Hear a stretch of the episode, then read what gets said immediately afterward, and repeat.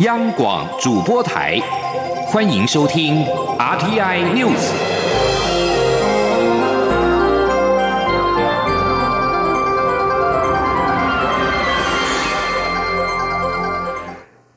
各位好，欢迎收听这节央广主播台提供给您的 RTI News，我是陈祖华。第九届立法委员确补选在今天举行了投票，而选举结果为新北市第三选区是于天，台南市第二选区为郭国文，而彰化县第一选区为柯成芳，金门县选举区则是为陈玉珍。中选会将在十九号举行委员会议，选定选举结果，并且公告当选人的名单。中选会并且表示，投票率新北市第三选区为百分之四十二点一，台南市第二选区为百分之四十四点五三，彰化县第一选区为百分之三十六点五九，而金门县选举区为百分之二十一点二一。中选会并且表示，这次补选当选的任期将到第九届立法委员任期届满日为止。而对于这次的补选结果，民进党认为得到了温暖跟机会，但只是止血，不会为此庆祝。而国民党则承认没有达到预期的目标。由于这场补选被外界视为是二零二零年大选前哨战。民进党秘书长罗文嘉就特别强调，未来不会是民进党一个政党的选举，呼吁不分颜色共同努力。而国民党也高喊团结，一定会推出最好的正副总统以及立法委员候选人。记者王兆坤的报道。民进党秘书长罗文嘉表示，选举结果给了民进党机会与温暖，这样的温暖在此时此刻对台湾很重要，因为台湾需要一个民进党如此坚守台湾民主价值。坚定站在台湾立场，守住世世代代的民主生活方式。罗文嘉指出，确实有得到信心，也感到一些喜悦，但不需要庆祝。他说：“未来不会是民进党一个政党的选举。为了捍卫我们得来不易的民主价值，为了对抗来自中国的节节进逼，这不是一个民进党。”能够独立完成的时代任务和使命，这必须是所有爱护台湾、脚踩在这块土地上，不分你的颜色、不分你的背景、不分你的意识形态、不分你的历史情感，我们大家因为共同踩在这块土地上，一起呼吸着自由的空气的所有朋友。这是我们大家共同的一场战役。民进党主席卓荣泰表示，民进党的总统登记十八号启动，党内民主机制就会依序展开，透过新的公平机制迎接总统与立委提名，会找出最好的候选人。面对选举结果，国民党发言人欧阳龙表示，没有达到预期目标，但肯定候选人们的努力，也感谢四个选区乡亲的支持。欧阳龙指出，选举瞬息万变，如何贴近民意、了解民心所在，是国民党要继续努力的方向。因此，面对二零二零年大选，他要请大家相信国民党会尽一切努力，团结一致，一定推出最好的正副总统及立法委员候选人。另一方面，这一次在台南全力辅选郭国文的行政院前院长赖清德指出，感谢大家守护民主的决心。因为这样的决心，才能得到最后的胜利。赖清德认为，他之前喊出民进党剩下最后一口气，一定要争一口气，台南一定要赢，台湾不能输，这样的目标已经完成。中央广播电台记者王兆坤台北采访报道。台北市长柯文哲在今天启程展开九天的访问之旅。那么，针对今天的立委补选结果，柯文哲表示，寒流效应还是很强，但是土石流应该是有程度之分，可以淹没一个小村庄，但是不会淹没一座城市。柯文哲认为，二零二零年的总统大选仍会回到基本盘的局面。记者王维婷的报道。台北市长柯文哲十六号傍晚启程访问美国，九天的行程，他将访问美东四大城市：波士顿、亚特兰大、纽约和华盛顿。柯文哲在登机前受访时表示，到波士顿参访生技产业，希望能和台北的产业连结；访问亚特兰大是推动城市外交，到纽约则是希望学习城市治理。至于华盛顿，就放轻松。第二波立委补选结果出炉，民进党守住新北和台南席次，国民党拿下彰化，但是金门县则由无党籍候选人胜出。媒体询问柯文哲，补选结果是否代表寒流止步？柯文哲表示，寒流还是很强，但是土石流再强也有程度。他不认为选举会在短时间内出现大幅度的板块移动。柯文哲说。坦白讲哦，这两席如果真的还国民党会赢，那就真的是太太过分了。因为那个是这样的啊，因为选举还是有板块，你知道，板块当然会移动，但是但是不可能在在一个很短的时间内大幅度移动。所以我倒觉得这样，那种原本七比三、八比二的地方，说连这个都移动，哇，那就不得了。那个，所以我倒觉得是。有移动，但是还不至于说天崩地裂这样。我没有寒流效应还是很强，只是只是这样的啊，就好像你土石流也有个程度哎，不是说我这个哦，大概淹一个小村庄也可以，你要把整个城市都淹掉，也不是那么容易的。柯文哲评估，二零二零年总统大选蓝绿仍会维持基本盘，而他则是所有人里面最轻松的那一个。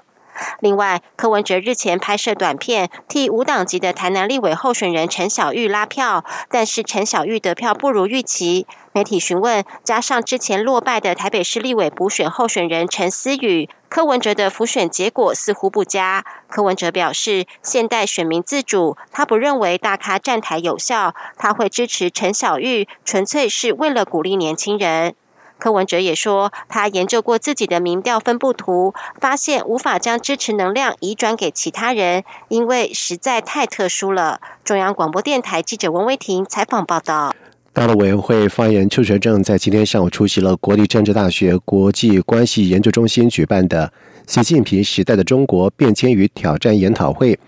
针对中国全国两会在十五号闭幕，邱垂正表示，有别于中共第十九次全国代表大会时的雄心壮志，今年中国大陆全国两会的相关报告跟发言，对未来充满忧虑跟不确定性。再三解释，今年发展环境更加的复杂严峻，风险挑战也更多。除了受中美贸易争端影响，内部发展转型也面临瓶颈。邱垂正表示，中共各界在全国两会期间有不少呼应“习五条”的言论，大多都是重复歌颂既定对台的立场，美化宣传意图消灭中华民国的一国两制台湾方案，以及推进终极统一的民主协商。他并且表示，这些违反历史潮流以及台湾人民自由意志的主张，只是凸显了中共缺乏改善两岸关系的智慧，也缺乏对台湾社会的认识与了解，令人遗憾。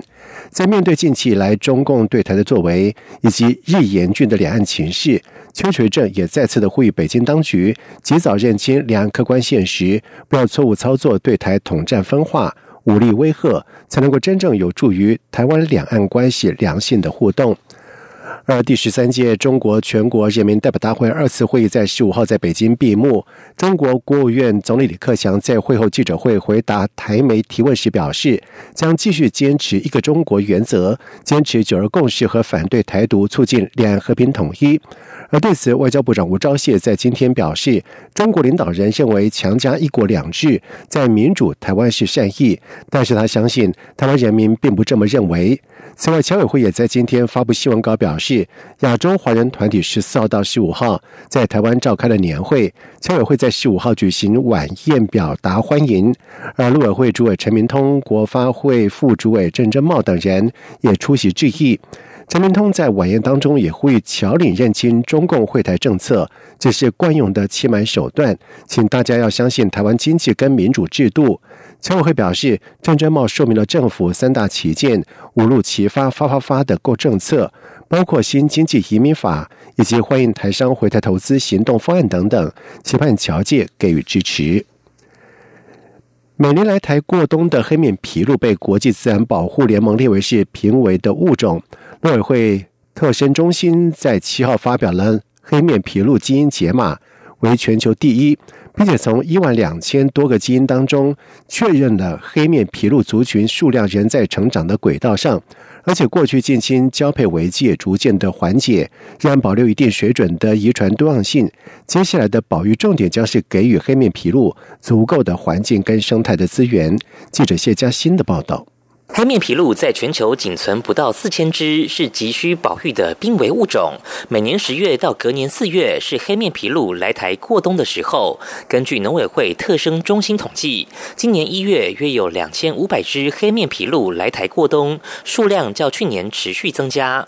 农委会特生中心与台湾师大生科院历经四年时间，领先全球完成黑面琵鹭的基因组草图，共比对出一万两千七百七十四个基因，并从基因解码中发现，在一点八万年前最后一次冰河期后，黑面琵鹭族群数量约六万只，但近百年来可能因战争、农药因素，一度仅剩不到三百只。不过就目前而言，族群富裕状态仍在成长轨道上。另一方面，过去因数量过少而发生近亲交配，恐不利物种永续发展。但解码结果也显示，基因仍维持一定的遗传多样性。农委会特有生物保育研究中心副研究员姚正德说。就是猪群恢复了，然后它的遗传多样性也慢慢的跟上来了。还有就是它近亲繁殖所造成的负面效应也慢慢的缓解了。所以这个是一个就是双重乐观的一个一个状况啊。特生中心指出，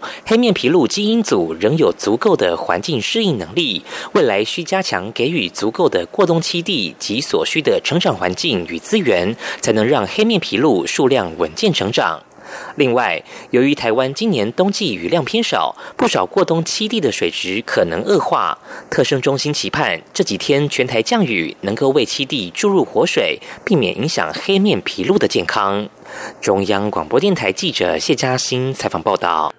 国立台湾大学跟台大医院共同发表了智慧术后伤口追踪系统，透过人工智慧平台跟手机 APP，能够让手术之后的病人在病房甚至在家里，这样上传伤口的照片，系统就能够分析伤口是不是出现红肿坏死，或者是有感染的情况，让医病双方随时侦测伤口异常的情况。记者郑祥云、陈国维的报道。一位病患有淤血性溃疡伤口，医生正和病人示范如何上传伤口照片。台大医院发表智慧术后伤口追踪系统，可以透过照片分析伤口是否有异常状况。台大医院发展的这个智慧术后伤口追踪系统，它可以判读伤口里面的红、肿、坏死以及有没有感染这四个状况。研究团队先前对四十六位病人拍摄一百三十一张伤口影像资料，结果系统对伤口症状的判读准确度已达九成，而且不会把刺青误认为伤口。所以愿意使用这套系统的病患出院在家后，就能每天在固定时间上传伤口照片。人工智慧平台会以简讯通知医师看照片，并进一步给病患建议。最大的帮助就是伤口如果有问题的话，我们可以提早的发现，然后让病人呢提早回诊。那这样病人的伤口可以提早处理了，那对病人、对医师都是比较好的状况。这套系统目前只能安装在 Android 系统的手机，现正进行 iOS 平台的计划。台大医院也计划在未来一年将这套系统的运用范围从术后伤口扩大到一般各类伤口的照护。中央广播电台记者郑祥云、陈国伟台北采访报道。在外电消息方面，根据俄罗斯新闻社在今天引述俄国外交部的声明表示，俄罗斯不会对欧盟要实施的新制裁是默不作声。声明当中并没有提到俄罗斯将会采取哪一种回应。美国、加拿大以及欧盟在十五号决定对俄罗斯实施新的制裁，制裁对象包括俄国十多名的官员以及企业，以惩罚二零一八年俄罗斯攻击三艘乌克兰的舰艇。而根据美国财政部所发表的声明指出，有鉴于俄罗斯在去年十一月在克赤海峡扣押了三艘乌克兰的舰艇，以及俄国并吞克里米亚半岛，并且鼓动乌克兰东部的分离主义叛乱活动，将对六名的俄国的官员以及六家军火商和两家能源以及工程公司实施制裁。此外，美国也制裁了两名乌克兰的分裂分子戴登考以及。猥琐刺激，因为他们规划在去年十一月在乌克兰东部主张分离主义地区举办美国指称的假选举。